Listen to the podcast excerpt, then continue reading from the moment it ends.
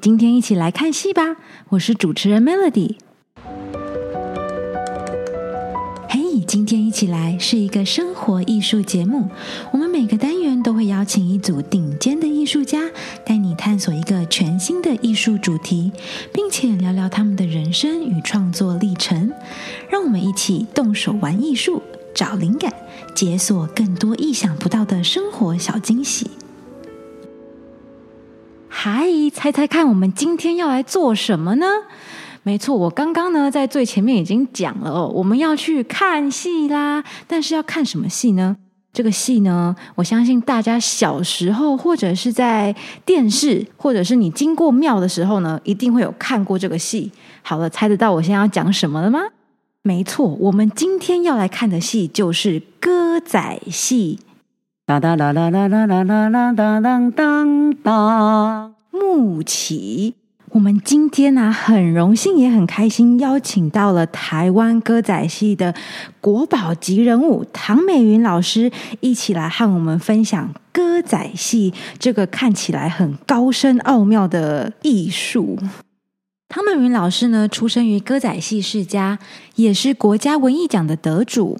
在创立了唐美云歌仔戏团以后呢，致力于新编的歌仔戏目，不断的创新尝试新的表演方式，希望呢可以让歌仔戏这项传统戏曲可以更加的活泼，让大家呢感受到歌仔戏不同的可能性。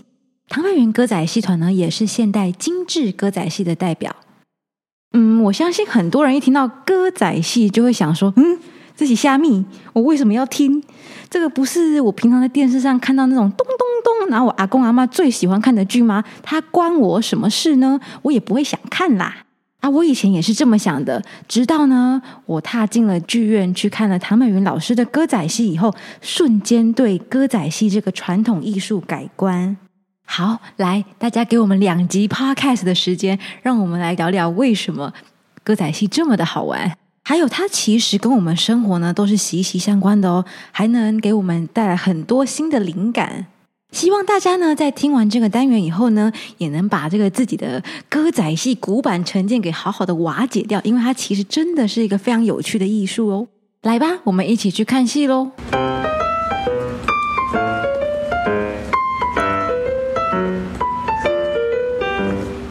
好哟，我们今天很开心来到了台北，来到了唐美云老师的办公室，一起呢跟老师做一起来看戏这个单元的访谈。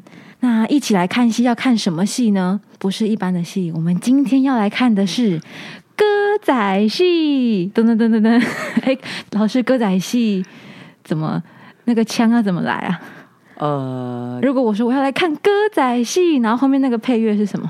呃，不一定哎，看你应该是要用做什么样的音乐开场。嗯，对对，就是因为有的会来看歌仔戏，哒哒哒哒哒哒哒哒哒当当当当，就一个长音就木起，对，也是有可能。对对对对，嗨，大家好，我是唐美。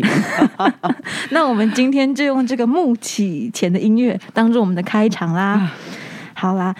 我觉得啊，大家一听到歌仔戏，可能就会想说：“啊，我不要看了。”其实啊，歌仔戏呀，对很多人来讲，尤其是年轻的人来说啊，可能都会有一种既定的刻板印象，就是啊，它好遥远啊，跟我可能没有什么关系，因为那应该是我阿公阿妈或者是爸爸妈妈那些老人家在看的。对，或者是就会想说。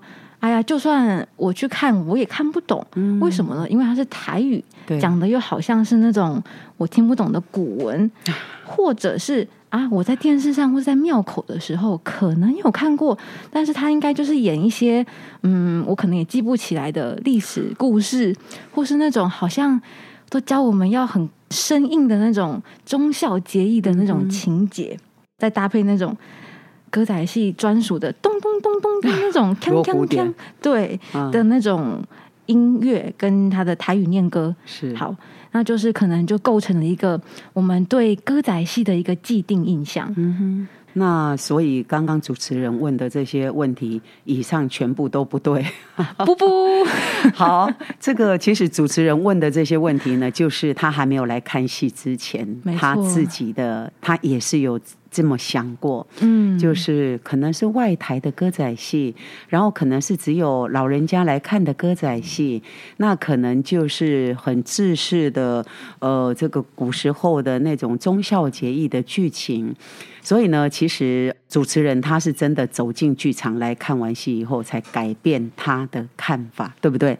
没错，好的，那为什么会这样子呢？我想我来回应一下主持人刚刚提到的，为什么是只有长辈阿公阿妈看呢？因为以前的歌仔戏呢，其实歌扎歌在寡戏，嗯，只在电影院播出。哦，电影院哦，是电影院哦，嗯，所以叫做内台歌仔戏。内台歌仔戏，对。那后来呢？因为就拍成了这个电影，所以就有电影歌仔戏的出现。嗯哼，那电影歌仔戏就取代了内台歌仔戏。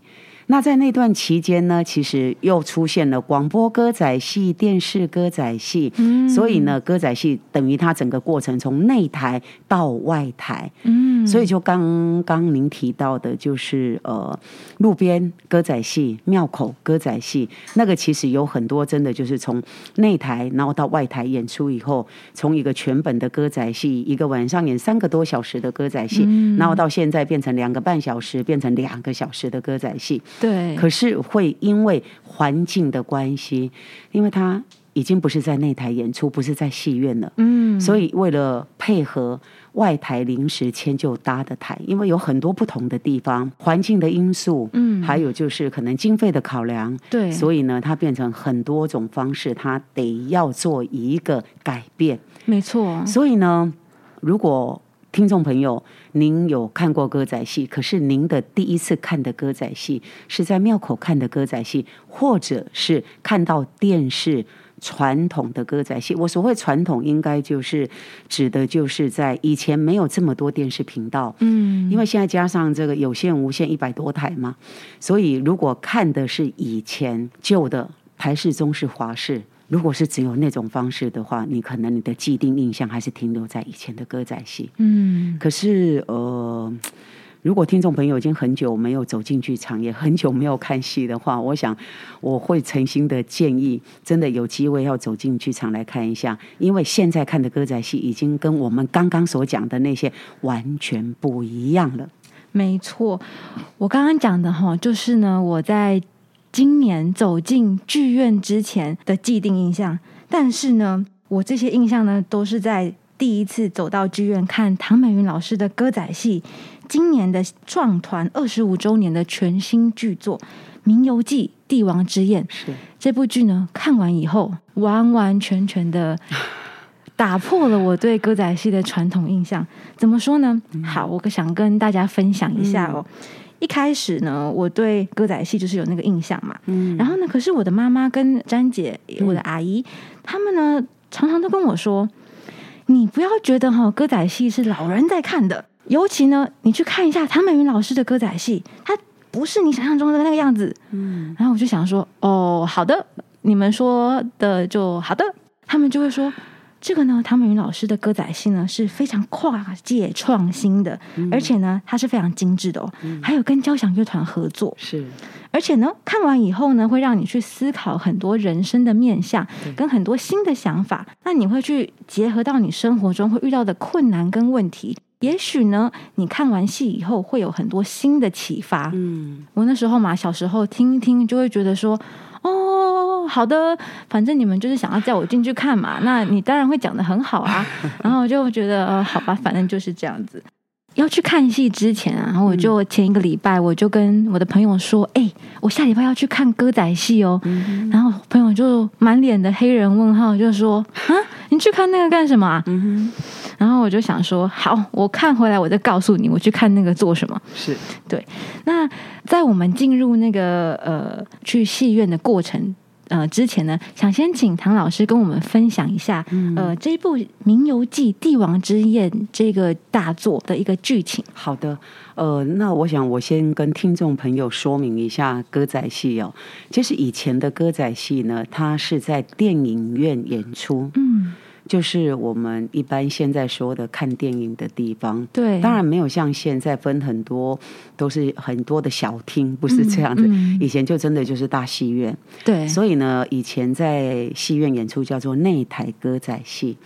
那内台歌仔戏呢，后来经过一段时间。正风光的时期，很巅峰的时候，全省北中南每个地方的戏院都有各团的歌仔戏同时在上演当中，所以那真是一个高峰期哦。后来因为有拍电影，把歌仔戏就是拍成电影，所以就有电影歌仔戏。那电影歌仔戏呢的推出以后，就把内台演出的歌仔戏 就。变成把它挤到变成外台演出，嗯，那当然在那一段时期里面，还有同步的推出的，还有广播歌仔戏，只闻其声不见其人。那再来就有电视歌仔戏，不用出门，在家打开你的遥控器，你就可以直接歌仔戏送到你家。嗯，所以因为有不同的年代的这些科技的进步的改变，所以变成歌仔戏，它从一个内台的。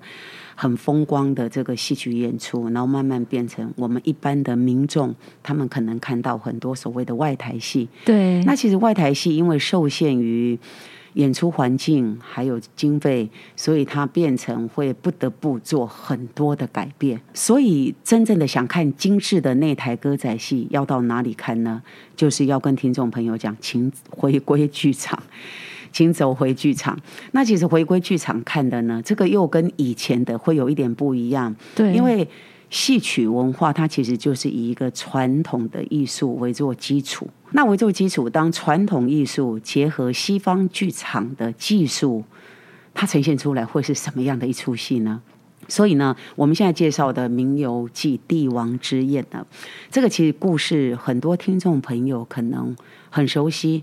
我就要讲到武则天，大家就会知道哦，历史上唯一一位女皇帝，而且真的是一位呃，大家对于武则天是褒贬不一的哈，就是有的觉得她是真的是一位好皇帝，有的又会觉得因为她是女性，然后她登上帝位，可能对于这个性别上的关系，可能就会觉得女性不应该当皇帝，所以就是褒贬不一。呃甚至于到最后提到这个武则天，她只留下无字碑，让后人去论定吧。他也不想留下任何一字一句。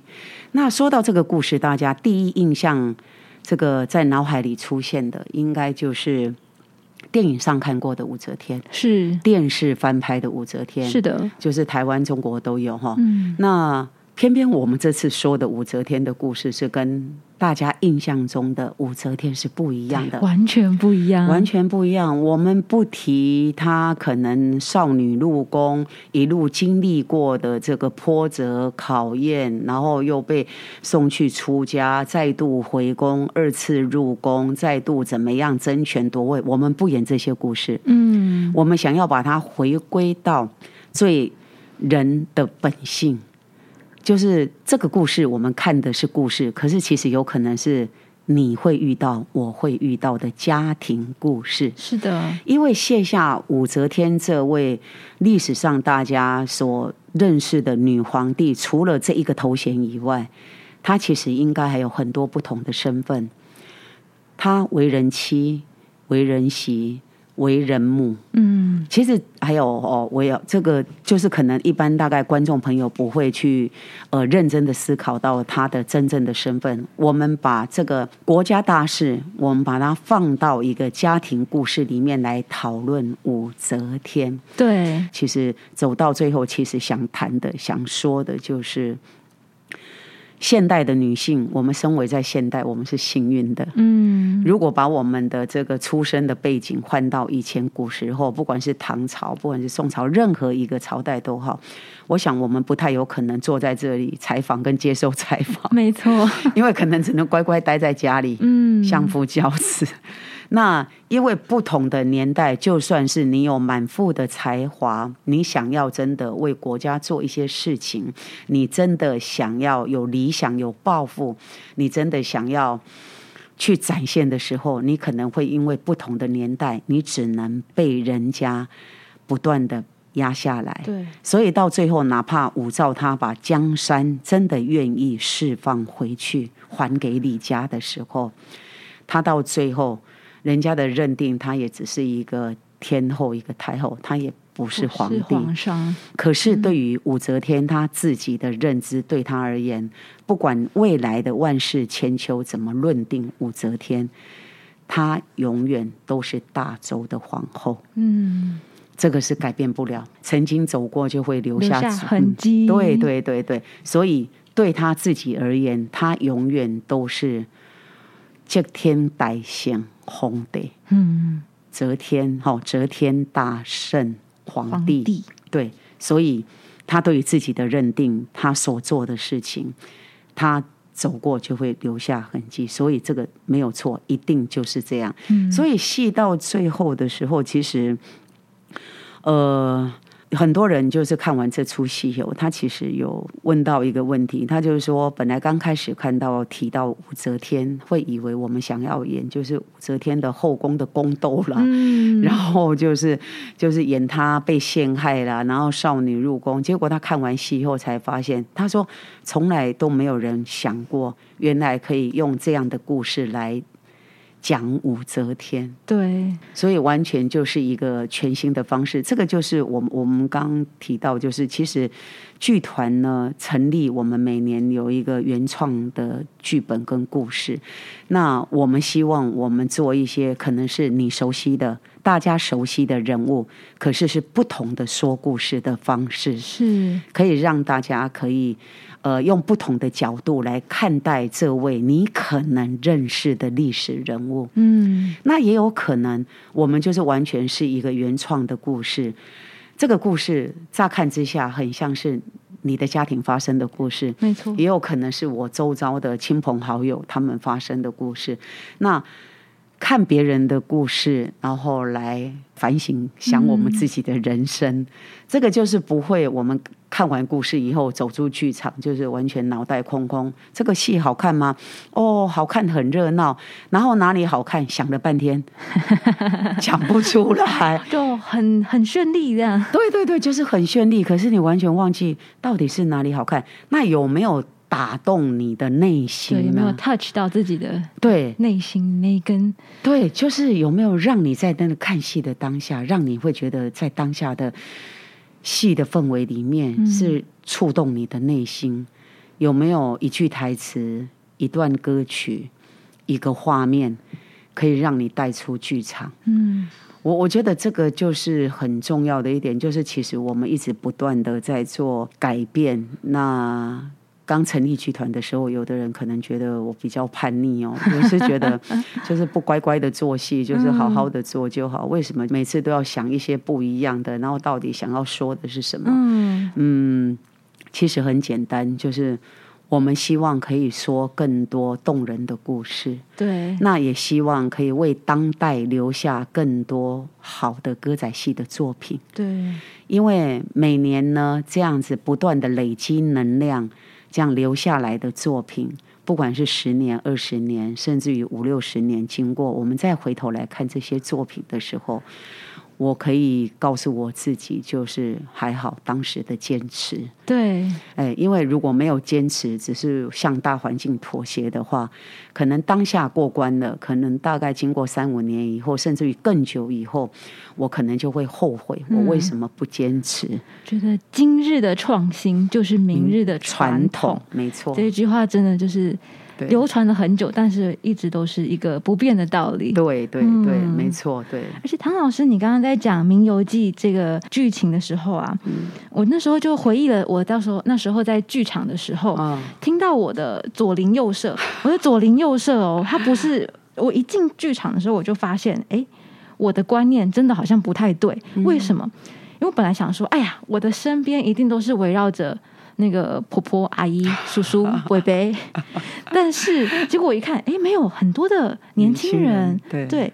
然后呢，我们刚刚讲到上半场偏向有很轻松的、愉快的感觉，但是在这么轻松的氛围里面，还会带进很多可以引人思考的一些环节。我就记得那个灯一亮，然后中场休息的时候，我后面就一对情侣，他们两个就开始讨论。他就说：“哎，你看，刚刚演那个李世民那个长辈在那边讲他自己的丰功伟业，跟我家阿公很像哎。”马上，哎，我想说，哎，真的，好像真的就是长辈其实是会有一些这样的的，就是沉浸在他的以前的这个丰功伟业。对对对，然后另外一个，另外一边那是后面，然后左边。好像可能也是，可能是刚刚结婚的吧。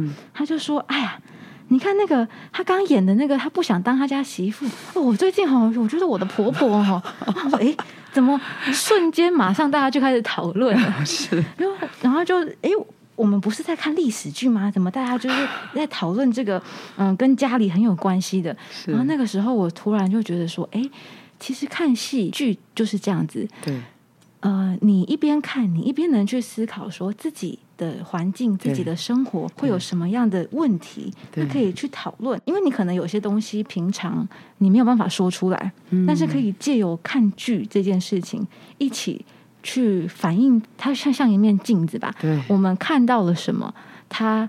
其实就是反映刚刚老师你有讲的武则天的梦，对，他是在反映他的内心牵挂的事情。那我们在看唐美云老师您的歌仔戏的时候，我周围那些观众在讨论的是，应该也就是他们现在最牵挂或者是遇到的问题。对对，就是看到舞台上的演出，会让他们觉得心里。心肝内面的丢一个哈，对，啊真的跟他的搬我的故事。对，那因为其实就是会有类似的人物，像刚刚你提到的，就是说，哎，对，阿公他就是怎么样？就 其实编剧很细心，他真的就是会依据角色哦，就是为演员量身设戏。那当然，在这个过程当中，还有就是会针对这个角色他的身份，还有可能他的年龄。因为就会了解嘛，就是一般的大概爸爸如果年纪比较大一点，还是就是阿公，嗯，其实大概大部分聊的都是过去的，对，讲的东西过去的嘿，啊那这里看电视都是困去，嘿，就是大概状况都是这样子，所以。观众看了会觉得有熟悉感，嗯，可是问题是舞台上呈现的这个角色又是他们熟悉的，所以就是会让他们会觉得马上会可以有对照上，而且就可以理解从故事的人物还有呈现的方式，会让他们很容易带领观众进入剧情，而且可以了解到彼此的关系，对，跟不管是对立还是说呃坚持和解，这个就可以很清楚的去了解。所以其实呃，新的故事呢，其实反而比传统的不好写。对，因为你必须得要更了解剧中人的情感，还有得要去塑造剧中人他的人物的特质。对，所以编剧不好写，演员重新诠释也不好诠释。所以我们才开玩笑说，以前可能演过，我演我也演过李世民，演过武则天，可是大概演过那么久，我说我从来没有演过第一次。演到这么难演的角色，就是挑战性很高。嗯，那我觉得身为演员的话，我觉得这是一件幸福的事情。当然，我们总是会希望每次可以挑战不一样的角色，嗯，可以来。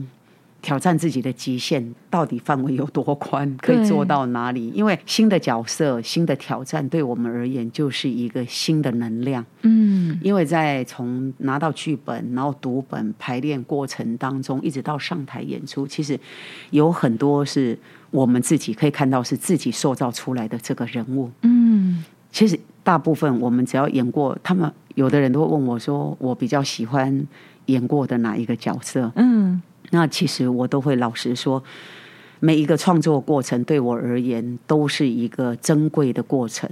我不会因为是这个角色他的戏比较吃重，我就会喜欢他，并不是这样，而是我会珍惜喜欢我跟他共同出生、成长、创作、踏上舞台的过程。嗯，因为我们赋予他生命，所以在那个过程当中，是我跟剧中人是相知相惜。感动、同情、可怜，然后鼓励。有时候对于剧中人的鼓励，相对也会鼓励到我。嗯，演别人的故事，然后哭自己的人生。哦，所以其实你在演戏的过程当中。不见得就是他只是演戏。如果只是把它设定为只是上台表演的话，那我觉得这个角色跟这个戏绝对不动人。是，因为他就是一个只是捏就是这样子框出来的一个人物而已，嗯，而并不是真正是有血有泪的一个人。一个人物在舞台上呈现，这种概念跟做法，其实跟西方剧场受的观念比较像。嗯，就是其实是怎么样真正投入人物、投入角色，而不是像一般我们想象的一般的戏曲里面，我只要就是把基本的那套程式把它演出来。嗯，那演出来可能我们看到的就是一个比较降气，而且可能是。比较没有灵魂，对，难比较难在这里。而且汤美云老师就是像你们诠释完这个角色以后，用所有的面相、所有的角度跟所有自己的经验去诠释完这个角色以后，觉得观众再去看这个角色，对，一万个观众看到的就是一万个舞照，对，一万个李世民，对对，因为每一个片段都会反映在他们的。对。内心世界，对对对，嘿，所以就是变成是我们在呃从排练过程不断的修编，像你们进剧场是看到现成的戏的呈现，是，可是其实这个过程当中，我们的剧本其实不断的在修改。为什么修改？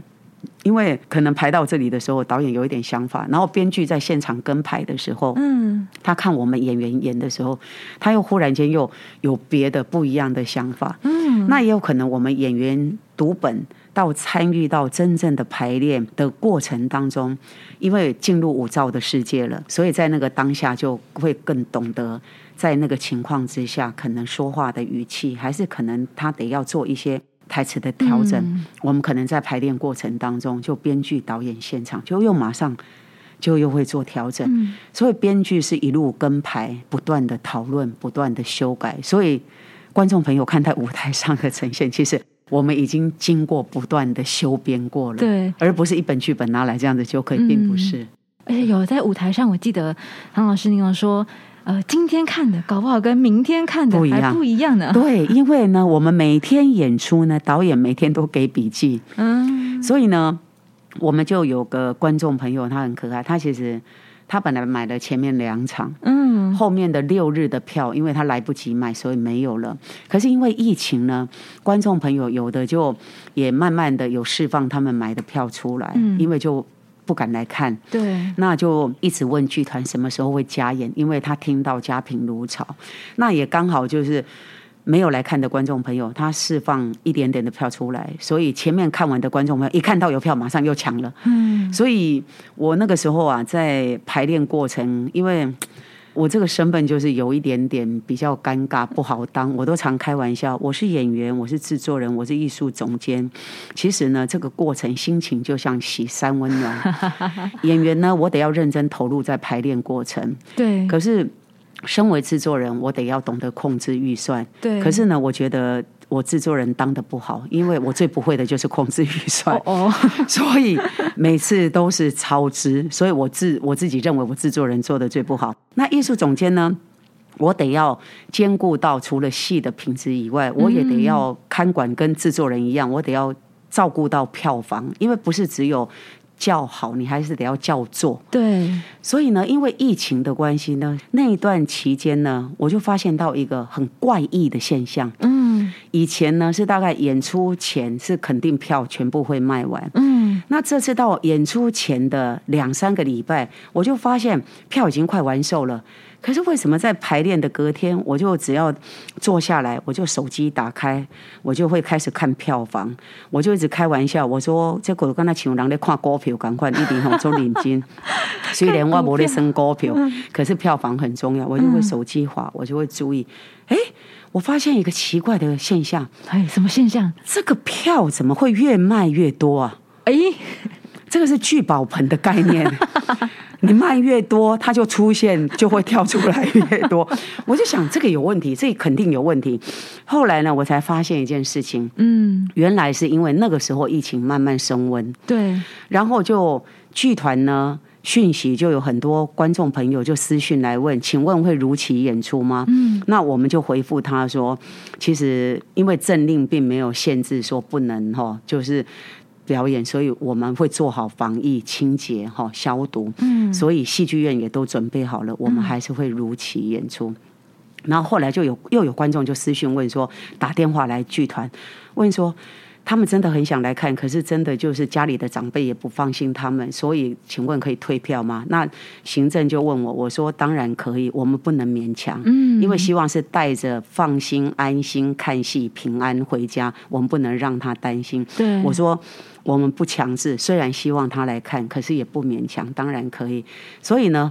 那也有有的观众是自己订票，嗯，所以他们觉得不安全，他们就自己网网络上面就订票，所以我就会发现那个票就会叮叮咚咚，刚才像爆米花的，总要一跳出来哈。然后后来我本来就有一点担心，可是后来就发现出现的票，哎，好像半天就又不见了，哎，真的是股票呢，一下上上上上下下下。然后就是后来我就发现原来是。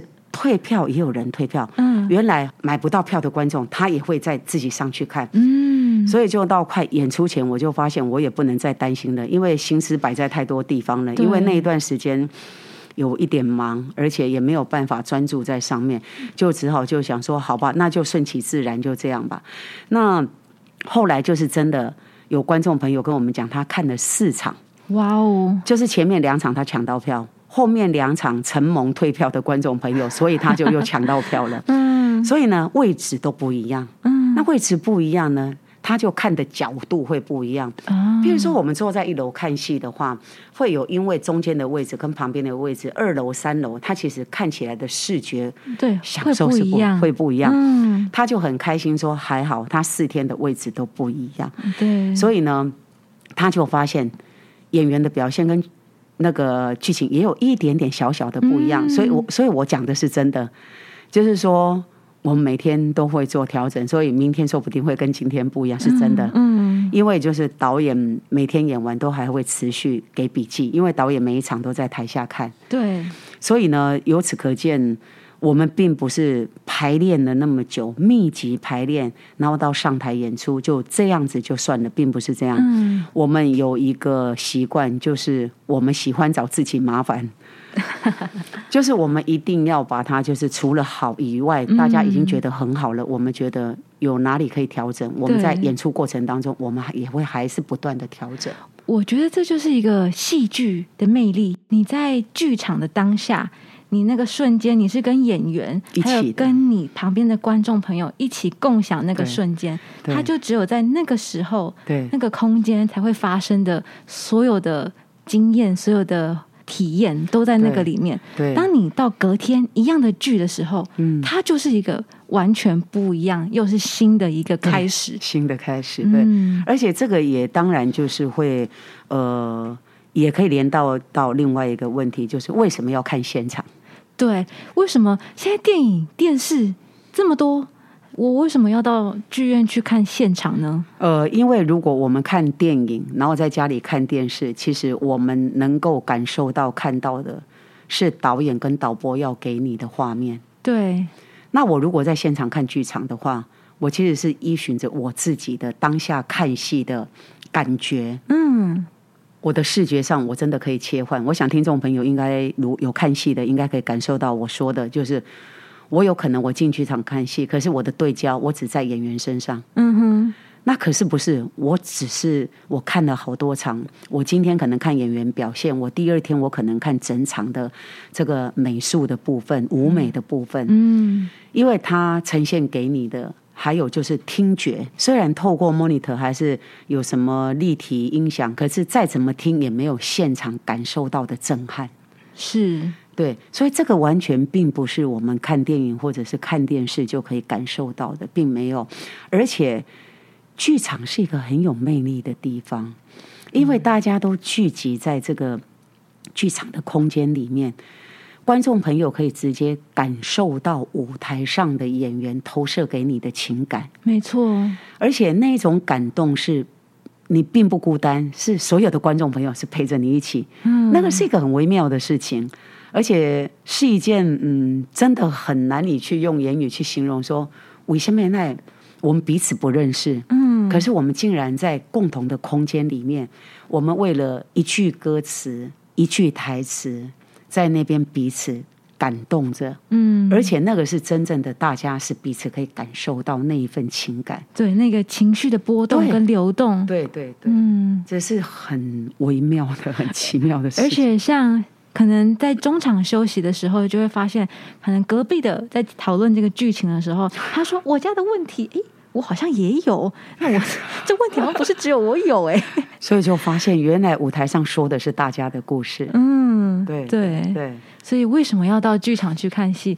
它的魅力跟它的独有的一种情绪的波动，跟视觉的震撼，对心灵的一种感动吧。对对，真的是不太能跟。电影或者是一个荧幕，可以相比的，真的，嘿，真的是这样。所以，就听众朋友有机会，真的要走进剧场来感动一下。